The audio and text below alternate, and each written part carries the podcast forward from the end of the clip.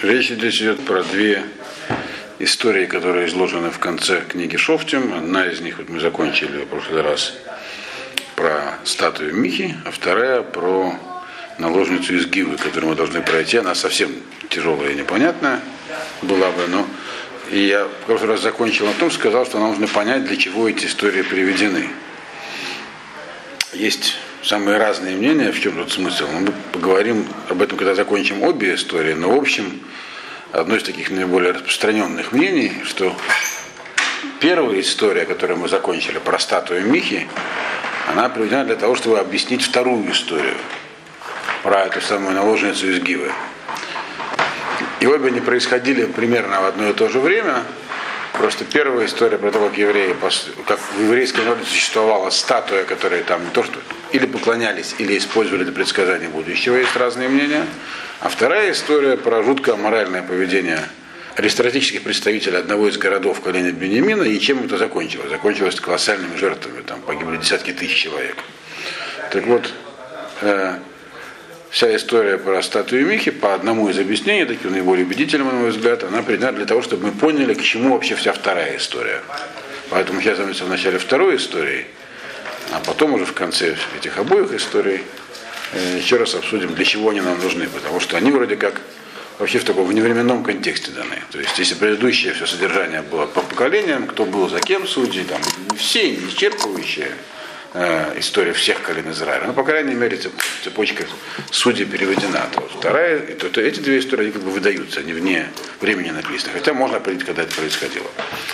И сейчас пока что мы займемся значит, второй историей. Там сюжет нам, нам, наверное, известен. Это про то, как э, э, э, жестоко изнасиловали одну девушку, точнее женщину, и она погибла. И к чему это привело? Казалось бы, какой это история место в Танахе. Вот, это надо будет понять начинается так, значит, 15 глава, первый посук. Э, да, ведь ведущий, тоже короткое предисловие, что здесь эта история, значит, она и написана так, и преподносится как нечто экстраординарное, так прямо написано, что такого никогда не было, и вообще это что-то такое совершенно э, не, не, не влезающее ни в какие рамки. Так прямо написано в самом тексте, мы до этого дойдем. Тогда зачем его было приводить, если такая вещь нетипичная, скажем так привели, потому что у нее были очень тяжелые последствия, тоже будет ясно.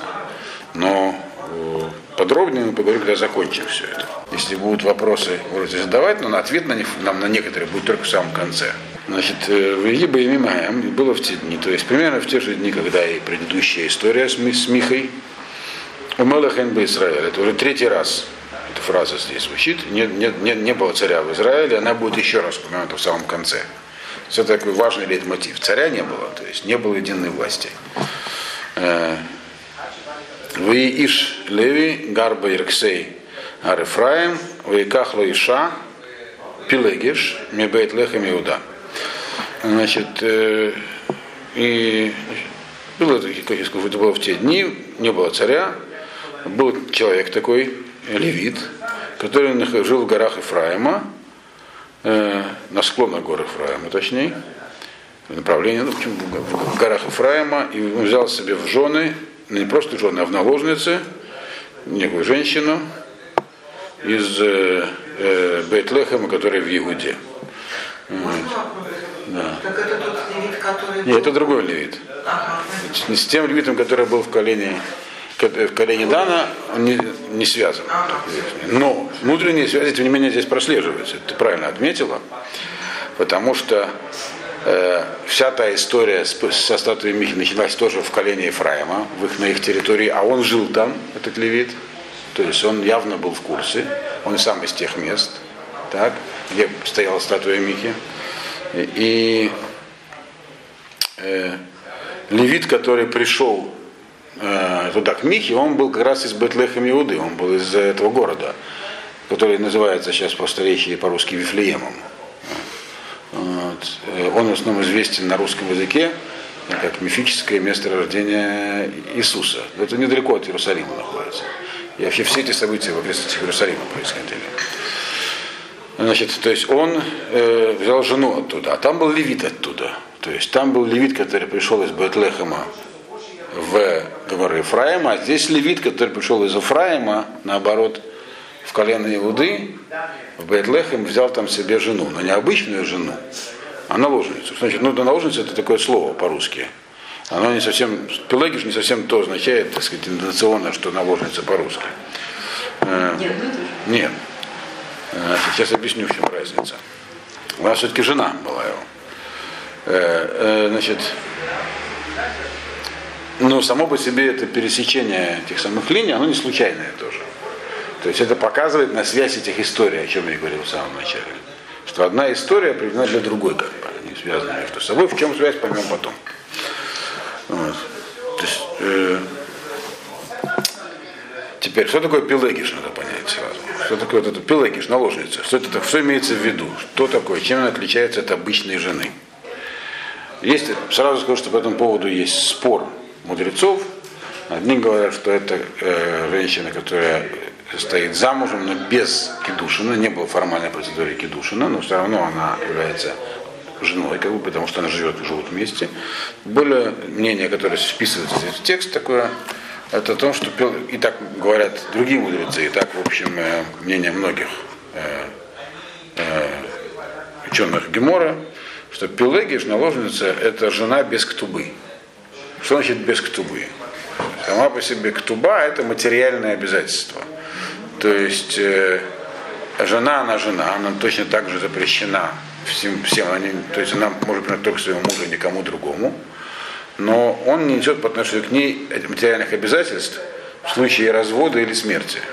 Что такое ктуба вообще? Ктуба это не документ о том, что эти люди теперь муж и жена. Это совсем другая процедура. Ктуба это брачный контракт по-простому.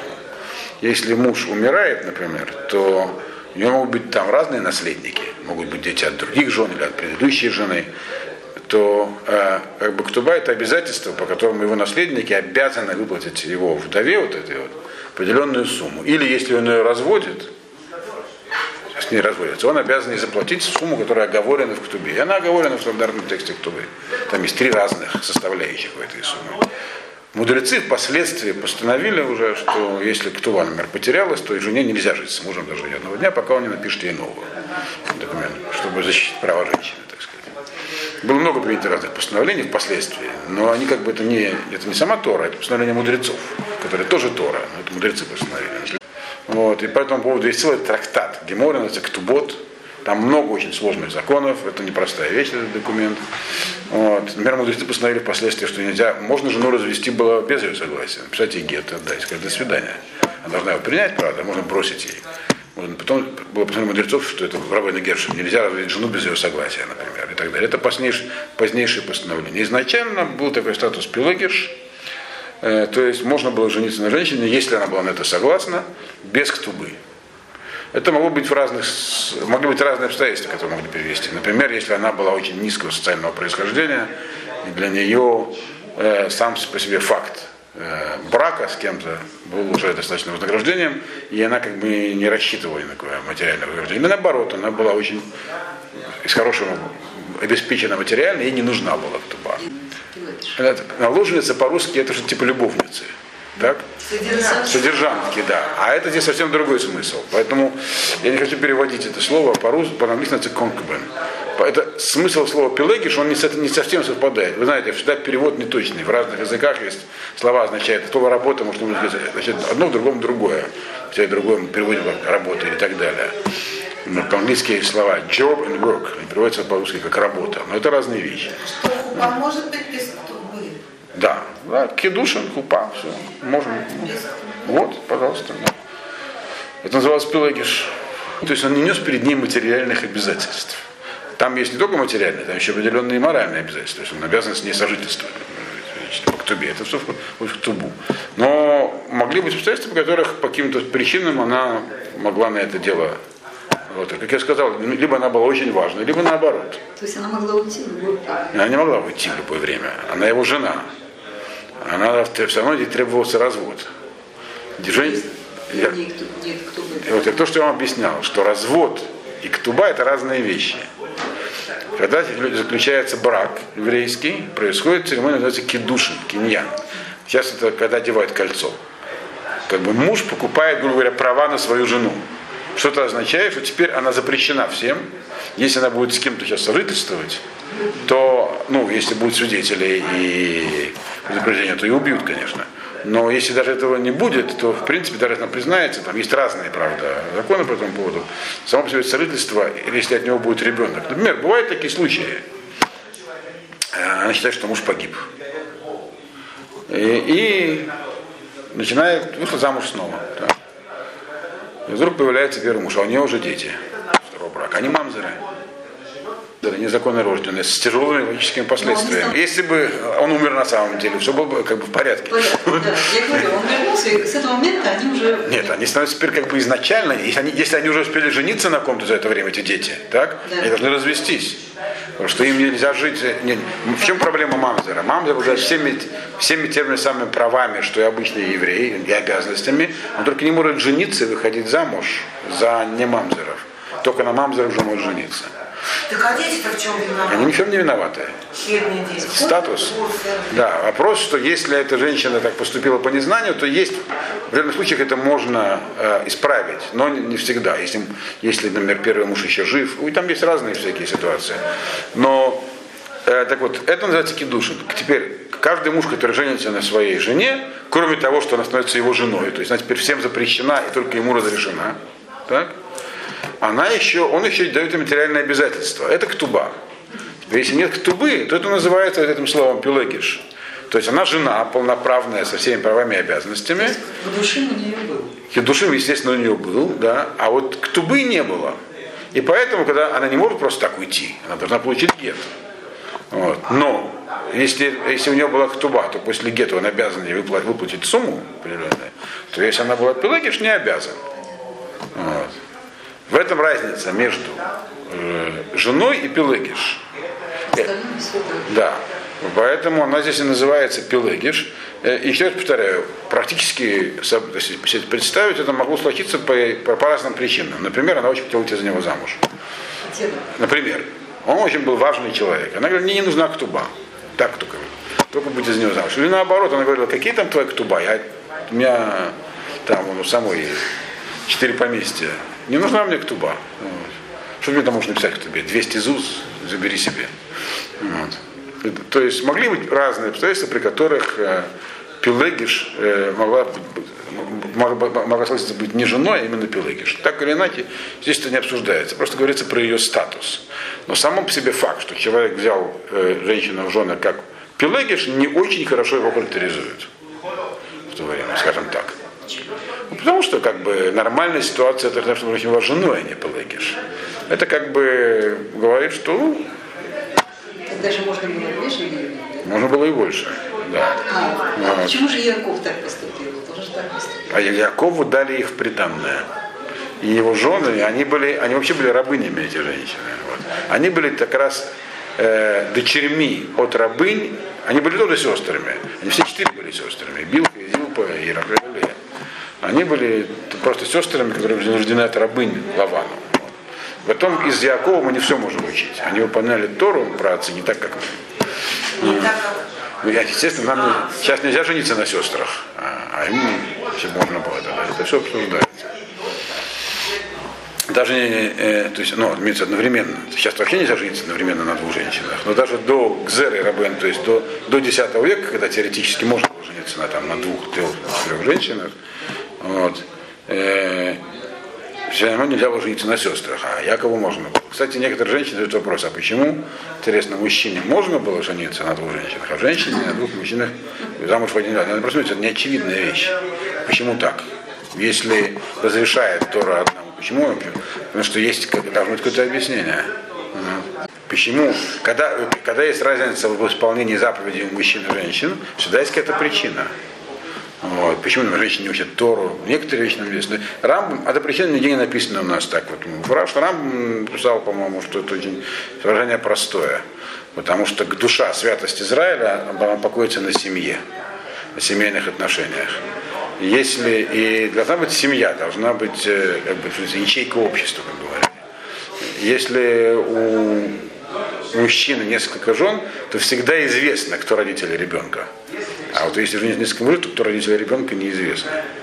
Может один, может другой. Да. Это правда, что И поэтому не может быть тогда не- не- нет семьи. То есть тогда распадается вся возможность построения, построения, то, что называется, никакой святости больше речи не может. То есть никто не знает, к кому он относится. Значит, так что вот. Это была Пелагиш, то есть это вроде бы как нормальная жена, но не совсем, что указывает на такой э, нехороший оттенок этой истории изначально. Почему-то он взял себе Пелагиш, а не женился они как по-человечески э, с Ктубой.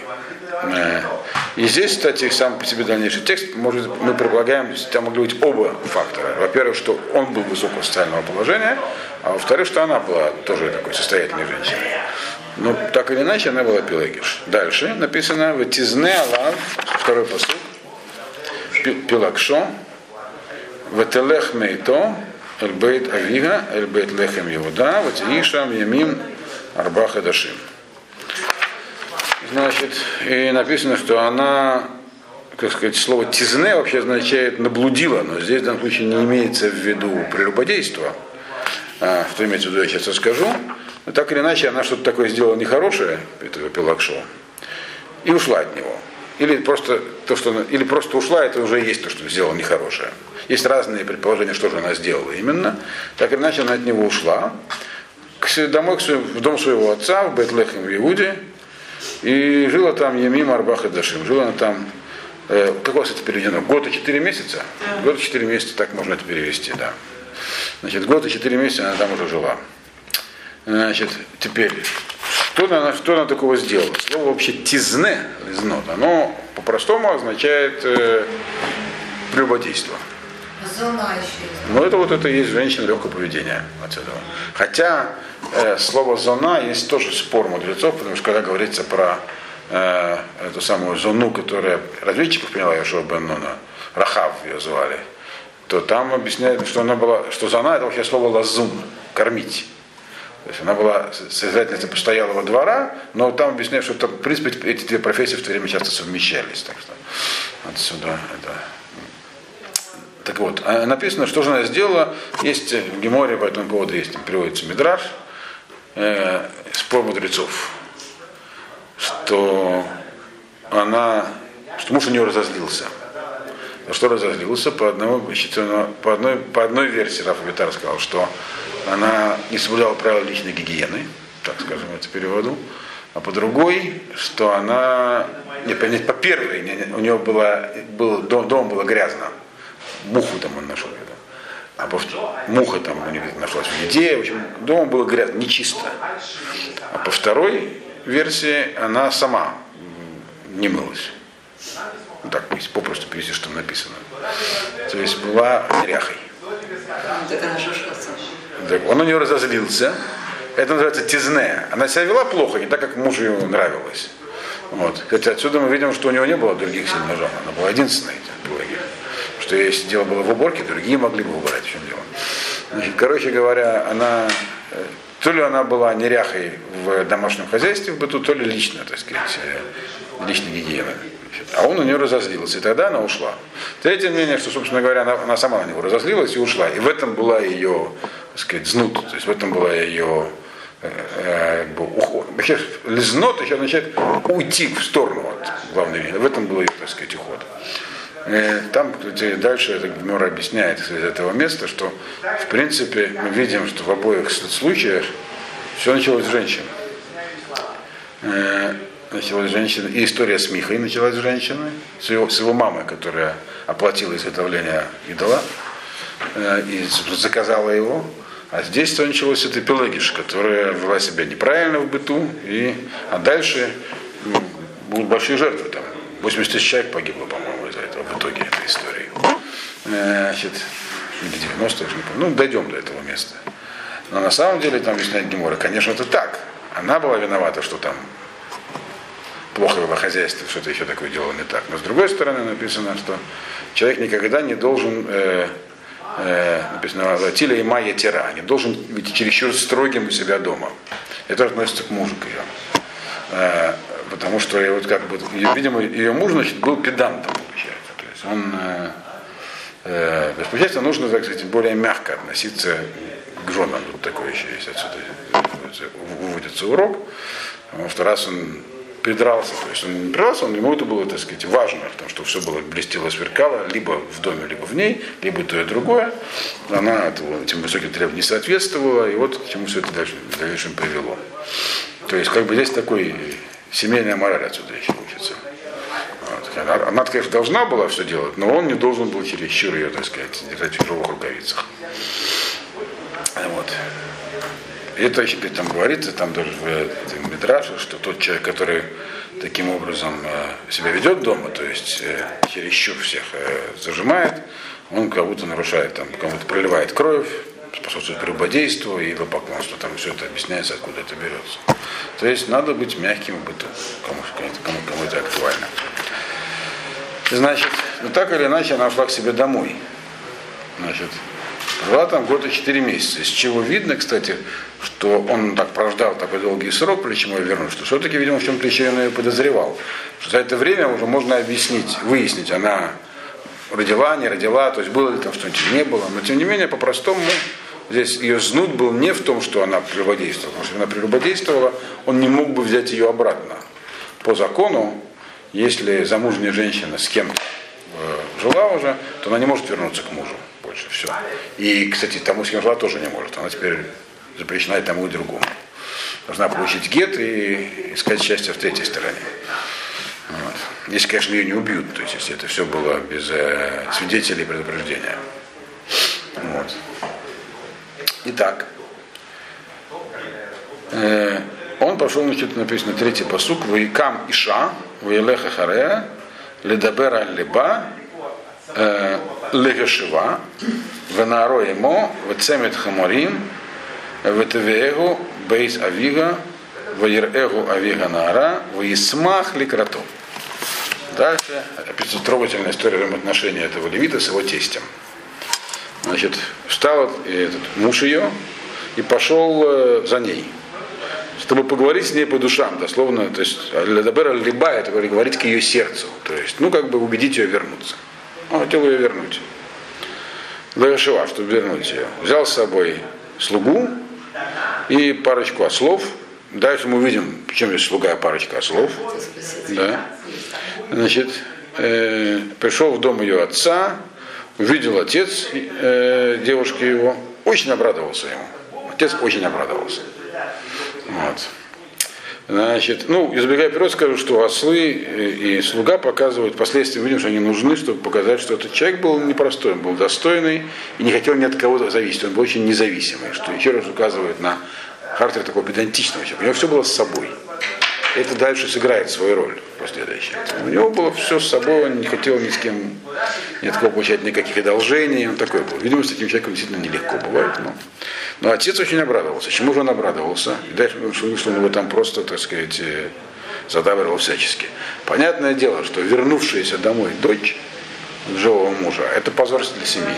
Может, сегодня это не так понятно, но это еще до последнего времени было понятно, тогда точно было понятно. То есть на нее сразу падает подозрение в том, что там было совсем что-то нехорошо. Кто просто так уходит от мужа, тем более, как мы еще дальше видим, он был непростой человек. Так? Э, и это тоже одна, одна из причин, почему отец обрадовался. То есть из, из того, что он так обрадовался, видно, что этот самый левит, вообще левиты обладали высоким престижем. Это мы видим из истории с Михой. Когда появился левит у Михи, он страшно обрадовался. Он поставил священником своего сына, пришел левит, он его даже не экзаменовал. Левит, значит, мудрец, значит, человек ученый, умный, все. Вот. Сказал, о, теперь ты будешь священником. Сына родного сместил Миха. Поэтому тут, во-первых, левит. Во-вторых, видимо, человек не бедный, раз такой еще там ходил со слугами. В общем. То есть отец страшно обрадовался. А тут дочка сидит. Даже, видимо, даже не дома сидит, он ее даже поселил отдельно, это будет видно дальше, отец. Позор. В Бетлехеме вообще, в дальнейшем видим, что в Бетлехеме часто всякие разговоры ходили. Кто был родом из Бетлехема? У нас кто у нас был родом из Бетлехема? Не... Правильно, Давид, правильно. Я говорю, не буду говорить про Ешев, так сказать. Давид. Да, и помните, что там про Давида все время ходили в такие разговоры, сплетни и так далее. Тут он в этом самом Бетлехеме сидит девушка, пришедшая, э, сбежавшая от мужа Левита, в общем, сбежавшая, так? И можно себе представить, что там говорят. А у него же наверняка еще и другие дети есть, и дочки, и сыновья. Их тоже нужно выдавать, э, замуж, женить. А тут это и сегодня тоже, кстати, было бы серьезным препятствием для остальных детей при выходе замуж, женитьбы. Если бы вернулась Ну, женщина. конечно, да, сбежала от мужа, ничего не, ничего не понятно. Это намеки на то, что она вообще там зона, то есть там она с кем-то там что-то такое. Это дело было не в этом, но иди доказывай, что там, что муж у нее э, настолько... Ну, он, он не жестокий был, он был поборной чистоты. Вот. И кому рассказать, что да, муж требует, чтобы я там убирала все каждый день, и из-за этого я от него сбежала. Ну, И сегодня никто такую историю слушать не будет. От таких мужей так просто не сбегают. А нет. Вот, сбежала. То есть папа обрадовался. Сейчас, то есть пятно с семьи будет снято наконец-то. Все, он за ней пришел. А раз он за ней пришел, вот к чему я все эти истории брачные вначале рассказывал. Это означает, что она ни с кем ничего не имела. Иначе бы он не мог ее забрать себе обратно, тем более левит. Он же не простой человек, он точно законы знает. Означает, что ничего не было существенного. То есть там была какая-то размолвка. А раз так, то нет никакого пятна на семье. Иначе бы он за ней не приходил. Если бы было что-то серьезное, он не стал бы ее забирать. Вот. Папа страшно обрадовался. Вот. И написано, что он прожил у него три дня, самый левит. Э, Они ели, пили, и он там ночевал. То есть папа сразу закатил трехдневный пир, чтобы только, не дай бог, зять не передумал. Вот. Э, Раз уже пришел, то есть мы видим, вот кстати, с купыми средствами, но пророк Шмуль описывает всю эту ситуацию очень ярко и выпукло. Вот. Значит, э, дальше. А, я еще не прочитал посок, четвертый посок. Ваяхазак бо. Хотно авианаара, ваешев и то, слушать ямим, ваяхлубу шатува или на что? Да, значит, да, и держал его написано, то есть написано, и держал его у себя тесть, то есть буквально удерживал, задабривал, Э, э, и сидел у него три дня, и они значит, ели, пили, в общем, там был целый пир. То есть написано, опять написано так, он его себя держал три дня. То есть действительно он на него обрадовался, набросился, сказал, только не уходи, все там. Выкатывал, выставлял. Дальше. В Ибайом Арви. И был на четвертый день. В Яшкиму Бабокер, в Якам Лалехет, в Йом Рави Анаара, Эрхатно, с Адлипха, Патлехем, в Ахарталеху. На четвертый, наконец, день уже, они встали рано утром, и он собрался идти. И сказал ему отец девушки, м, своему зятю, поешь хлеба. Почему поешь хлеба написано, а потом пойдешь. Нет хлеба. Вот. От, э, значит, э, это уже, кстати, по вашей части здесь, ну, по врачебной будет сейчас. Кстати, Йомар в четвертый день отсюда учит, что это все было по дням недели. То есть он туда пришел в воскресенье, это, значит, получается у нас среда уже. Э, Это будет важно тоже.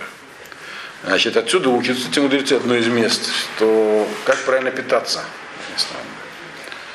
Что человек с утра, это в Шуханорахе уже написано, медицинские советы, что с утра нужно обязательно съесть хлеба кусочек и попить воды, а потом ничего не есть примерно до полудня. Пока человек не почувствует голод, написано. Но с утра написано, что если человек хочет уберечься там, от болезни, таких там целый список, то он должен с утра съесть кусок хлеба с водой и все.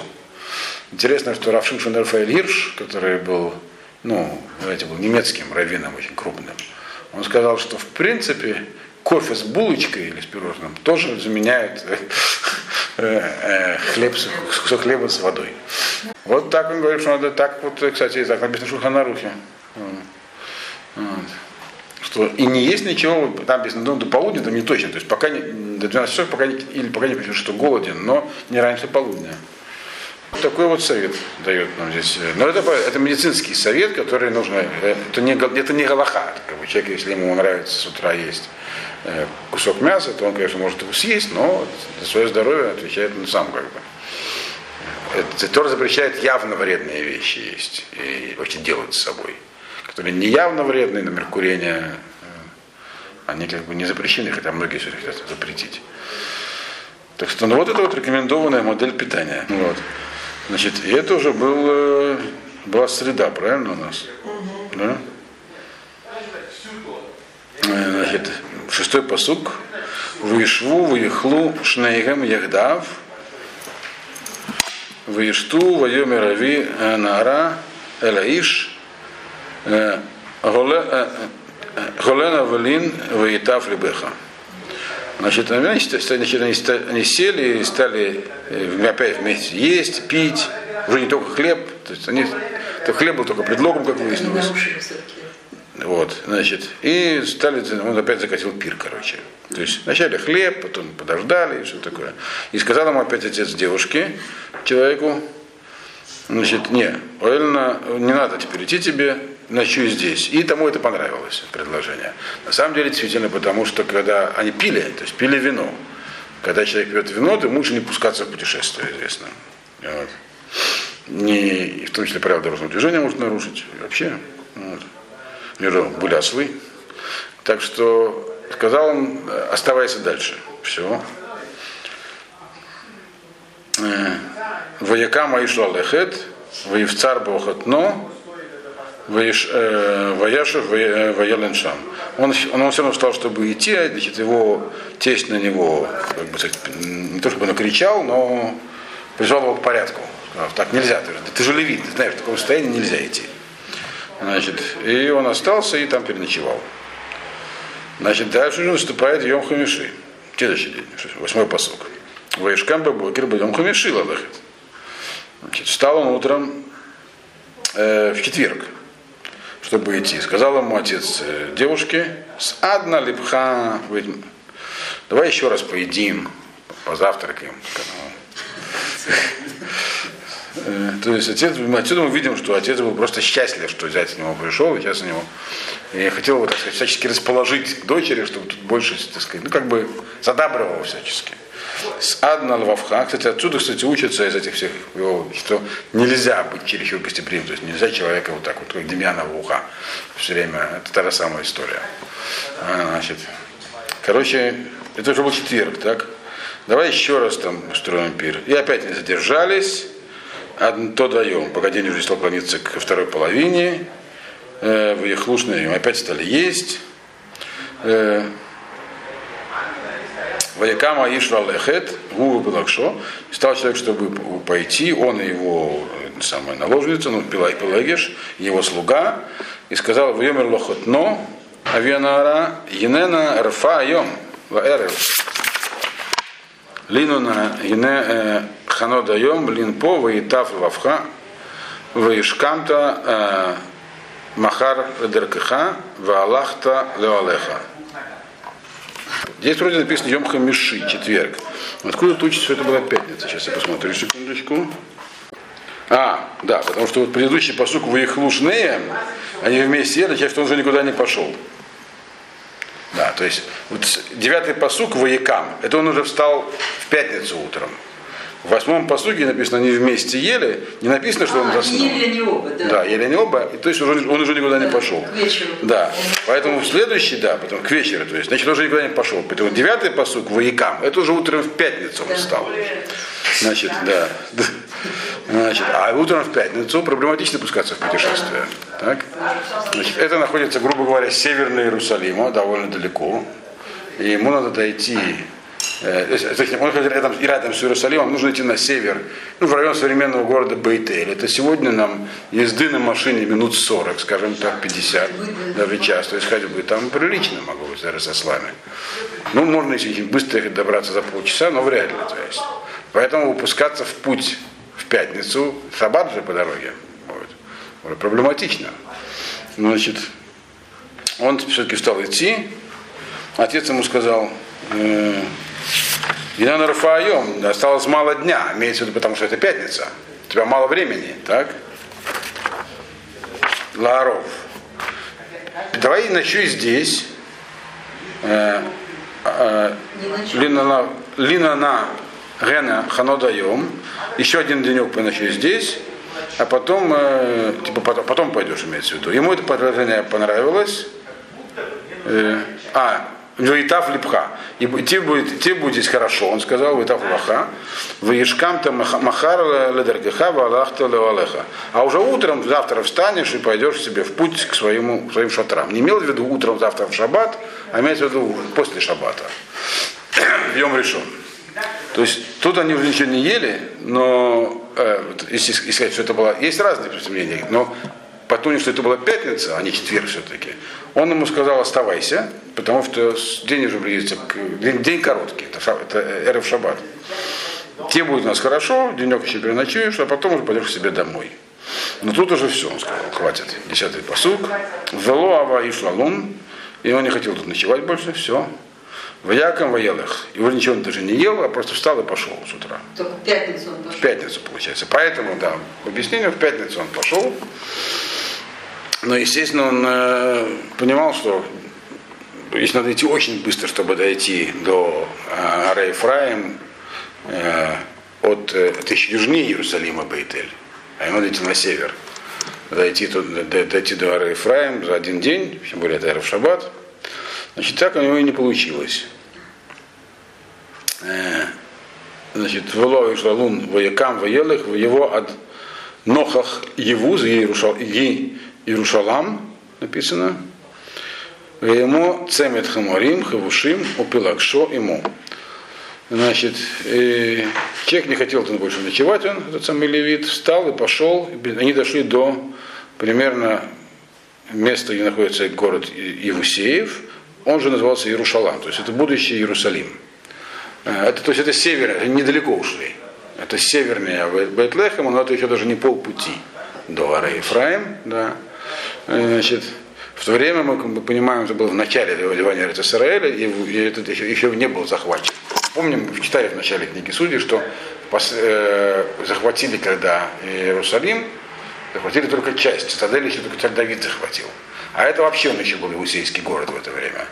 Значит, и они э, как бы дошли до этого иусейского города, и он чувствует, что надо где-то уже оставаться, останавливаться на ночлег. То есть там осталось несколько часов, и будет шаббат. Дальше идти уже не стоит.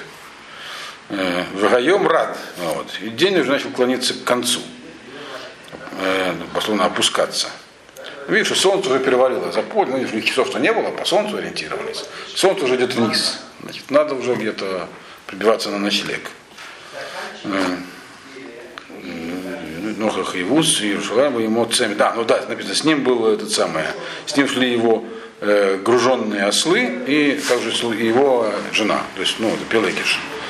Э, Гемем Евус, значит, и вот они находятся недалеко от этого самого города Евусеев, вдвоем Радмеот. И день уже идет к закату. Воемер Ганаар Раданав и сказал ему слуга своему господину, то есть его слуга сказал ему, этому самому левиту, Лехана Венасура Эль Ирга Евуси Азот Веналинбо. Он сказал, давайте пойдем, завернем в Евусейский город, и там переночуем. Этот самый Верушалаем, Иршалем это назывался или просто город Евусеев. Ну, знаете, Евусеи это один из семи народов кананских, которые жили в земле Израиля. Да, нет, это не Евусеи, это были гивонцы. А это Евусеи, это были обычные семь народов, которых надо было туда изгнать или истребить. Они оставили. Ну, пока да, но впоследствии с ними разберутся. Не со всеми, некоторые из них расстались. Например, их князь Аравна, который продал храмовую гору Давиду в свое время, где построен был храм, он перешел, принял семь заповедей, но ну, остался там жить. Значит, короче говоря, это было предложение слуги. Пойти ночевать в это самое нееврейское место. Слушайте. Э, но ему Левит сказал нет. Это вообще предложение было не совсем, потому оно исходило, вот написано, вот на от молодого слуги. Оно не совсем правильное. 12-й посук. Воемер Алаф Адонав, Ло Насур Эля Ир Нахри, Шерлум Ибне Исраэляна, в Аварну Ад, э, Адгива. Значит, ему сказал его господин, то есть левит, нет, мы, говорит, не пойдем ночевать э, в нееврейский город, они же не из наших братьев, не из Израиль, мы пойдем до Гивы.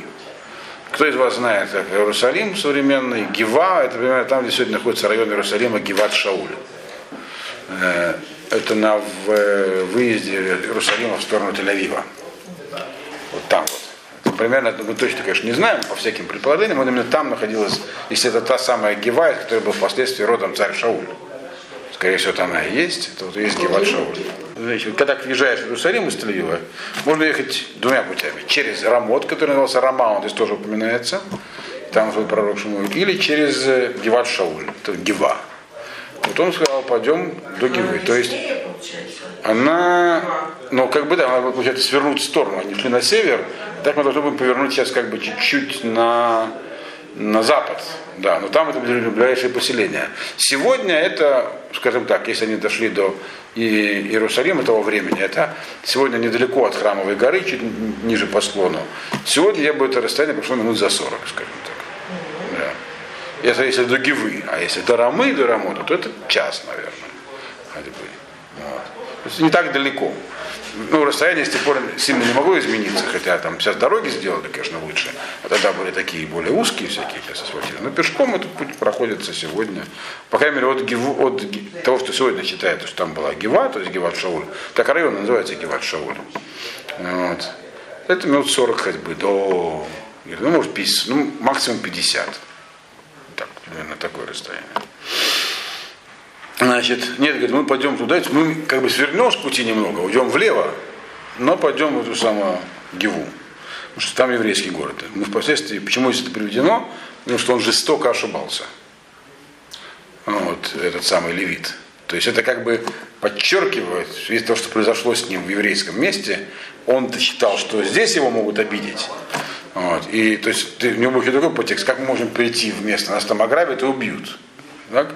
А оставаться за пределами города, это почти наверняка ограбят и убьют. Он говорит, за пределами можно спрятаться, если мы даже до Гивы не дойдем, а там в городе будем знать, что мы пришли.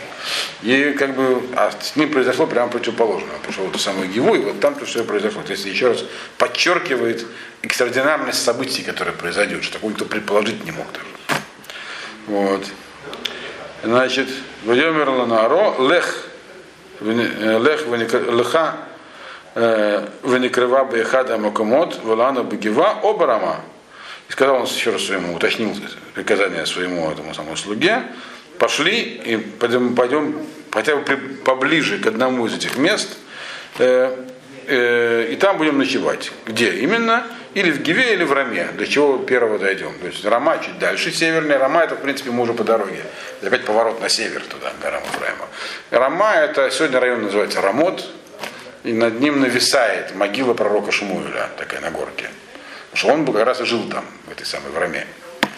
То есть это, ну туда дольше идти. Вот, э, ну, между ними расстояние, ну, ходьбы сегодня, если идти одно место другое, что это как бы вот у нас как бы, как бы если здесь у нас вот это самое э, Ир-Давид, ну, где был иерусалимский город, прямо на север туда Бейтель, вот здесь вот Гива, а вот здесь вот Рама.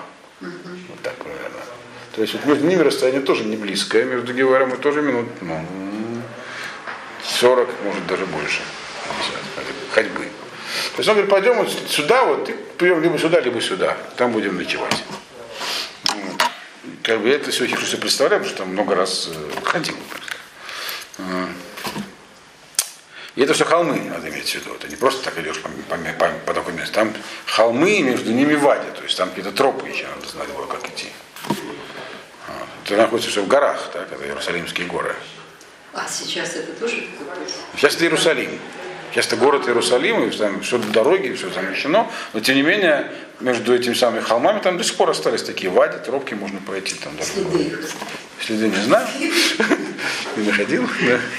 Но ходить по Иерусалиму не просто с непривычки, потому что ты все кругом холмы, и можно так сделать круг идти в то же место. Вот. Требуется привычка. Я когда приехал только в Израиль, первое время ходил с компасом, потому что никак не мог понять, куда найти, налево или направо. Из-за того, что улицы вот такие. А. Значит, 14 посук. Ваявру, ваялху, ватаво, э, ватаво лагем ашемеш, эцель гагива ашер бенямин. Значит, они прошли мимо, то есть не, не свернули в город Евусеев, в Иерусалим, и пошли себе, и пришли, и, и солнце зашло для них, то есть солнце стало заходить, совсем клониться к закату, когда они были около Гивы. То есть до Рамы они не дошли, они были ближе к Гиве. Так? которая у Бениамина. Это было в уделе колена Бениамина. Это все было территория колена Бениамина. В Исуру Шам Лаво Лалун Багива. Значит, они туда свернули, чтобы там вот переночевать в этой Гиве. В его Ваешу Берхова Ир. Значит, и он пришел сел на улице в городе, там улиц было немного. Понятное дело, в то время эти города были очень маленькими. Там город был там тысячи человек, максимум две, это был большой город. Я вот кстати, не- недавно посетил Ну, правда, находится на военной территории закрыто, потому что пешком пробрались. Э, развалины парочки городов еврейских на, на Галилее, которые были заселены на протяжении э, 13 столетий беспрерывно. Да, и, и, э, и они там в горах в Галилее, и просто погибли они во время землетрясения 1202 года. Их одну там, один там раскопали, а во втором находится могила Решлакиша. Вот, и туда пробрались. Были землетрясения, и вообще это опасность существует всегда. В 1730, по-моему, третьем году Цфат был разрушен полностью землетрясением. Так, ашкенадские евреи, которые до этого не жили в Иерусалиме, а жили в Цфате, просочились в Иерусалим, куда их до этого не пускали и так далее. Значит, так вот, э, там видно, что это город, это называлось городом, почему написано в Геморе, много источников, но там максимум было 2000 человек могло быть, не больше. Поэтому это было небольшое такое место, Гева. Значит, и там вряд ли было много улиц. Вот написано, сел на улице, то есть этого входа, да, как было принято. В Эйн Иш Масев. Никто его не пригласил домой, чтобы там переночевать, а это уже Эрев Шаббат. Вот. Не полагается же противозаконно. Это, это более того, это как в доме. То есть он пришел, он сказал, мы не пойдем к Евусеям, понял, что они с нами сделают. Пришел в еврейский город, и там вдруг вы чувствуете, что он попал в дом. Вот. Что-то необычное такое там получилось, произошло. Значит, Вегене Южзакен Бамина Мин Маасеру, Минасаде, Баэрев, Ваиш Гар Ефраим, Вугу Гар Багива, Ваншея Маком Бнаемин. И в это время пришел пожилой человек, который ну, вернулся с работы, то есть своих там от трудов в поле вечером, то есть уже прямо перед наступлением шаббата, БРФ. Значит, а этот человек был родом как раз из горы Фраема, то есть с родины этого самого Левита. А он, и жил он сейчас в Гиве. То есть он был там, проживал там, но это была не его земля. Он там проживал каким-то своим обстоятельством. А Маншей Маком, а местные, это были колено Бениамина. То есть он сам был из колена Ефраима, а это были колено Бениамина. То есть пожилой человек. В Исаинав, Ваяр Эда Иш, Гаореа Берхов, Ваир, Вайомер Гаиш Газакен, Ана Телех Умайн того. Значит, э, Значит, он по- поднял глаза, то есть у нас был человек пожилой, написано, его внимательно взглядет, вглядеться, поэтому Исаянов, значит, при- при- пристально посмотрел. И увидел вот гость на улице городской. И сказал ему этот самый пожилой человек, Ана Телех, Умаян того, куда ты идешь, откуда ты пришел? То есть он его не пригласил сразу. Он спросил, его, куда идешь, откуда пришел? Кто такой, да? Да. То есть тоже странное поведение. Хотя мы увидим, что он написан как добрый человек здесь. То, что он написано было Закен, и специально посмотрелся к путнику, не прошел мимо. И он был не из местных. Владимир Лав. Уврим анахнами бейт лехем Иуда, а директей Гар Ефраим, Миша Манохи, в- Миша Манохи, пока. Вейлех от бейт лехем Иуда, в эд бейт ашем они олех. В эйн иш маасефу тиабайта. Значит, и сказал ему, имеется в виду левит, мы прохожие. То есть, если подтекст вопроса был такой, ты мы меайната, то есть меайна, ты хочешь, ты пришел сюда, чтобы здесь поселиться, то откуда ты, откуда ты сюда пришел, то нет. Я не пришел сюда поселяться, мы уврим. Первый он сказал, мы уврим, мы прохожие, мы здесь не собираемся оставаться сразу. Мы не будем здесь гестарбайтерами, ничего такого мы здесь не хотим. Значит, мы прохожие, чтобы сразу снять все вопросы. Я, говорит, вообще иду, все, на все просто четко отвечает. Мы идем из Бетлехем Иуды, то есть мы недалеко отсюда вышли, то есть в случае чего у нас, у нас есть кому заступиться. Идем мы в горы Ефраима, потому что я оттуда родом, чтобы сразу не возникло вопросов, что мы какие-то беженцы.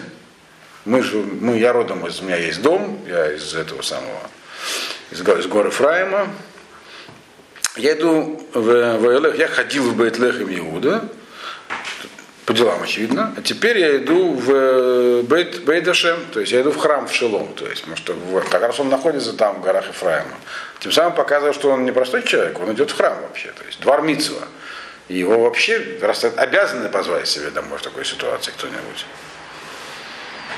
В Эйн ищу нас у тебя байт, никто меня домой не приглашает, он говорит. И дальше вот как раз вступают на сцену ослы. Который сказано, зачем-то у него были с собой два осла. 19-й посук, говорит, вы гам тевин, гам, мис, гам миспо, ешлу хамарейну, гам лехем, вы яин, ешли, масеха, ешли ула масеха, веланаар има вадеха. Масеха что?